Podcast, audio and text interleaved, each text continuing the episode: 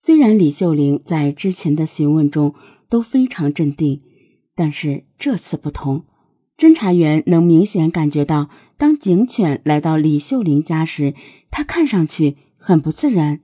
但是，警犬把李秀玲家里里外外都搜寻了一遍，还是没有任何发现。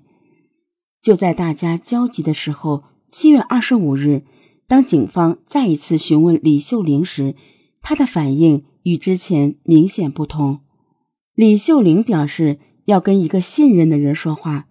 她觉得王队长比较信任，就让所有人都出去。她要跟王队长单独说。果然，李秀玲坦白说，十七天前小明涵已经被他杀害了，并且就埋在了他们家的院子里。警方破案最讲究的是证据。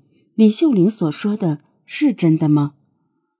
李秀玲家的院子里，李秀玲指着花坛里的一个下水口，说：“孩子就被他塞在那里。”看着才刚刚五岁的小明涵遭此厄运，在场的人都不禁难过。到底是什么原因让李秀玲对这么小的孩子下此毒手呢？李秀玲当年五十二岁，以前在新乡县石油公司上班。案发九年前。退休在家照顾孙子孙女，按理说一家人在一起生活安逸舒适。可是李秀玲说她并不开心，因为孙子在出生时缺氧，导致孩子出现智力障碍。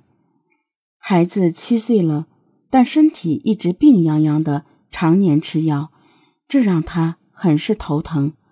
可是隔壁的小明涵比孙子小两岁，身体。却很棒。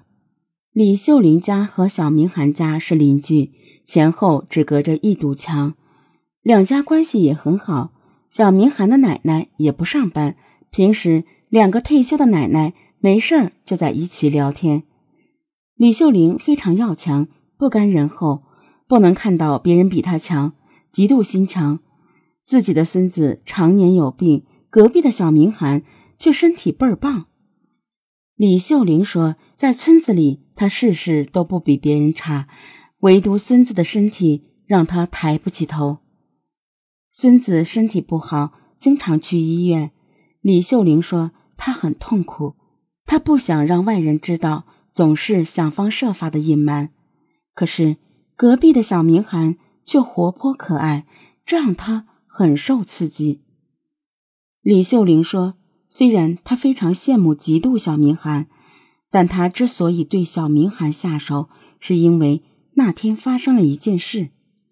那是事发前三天，也就是七月五日，小明涵到李秀玲家玩。李秀玲问小明涵：“会写自己的名字吗？”小明涵说：“不会写。”让李秀玲写给他看。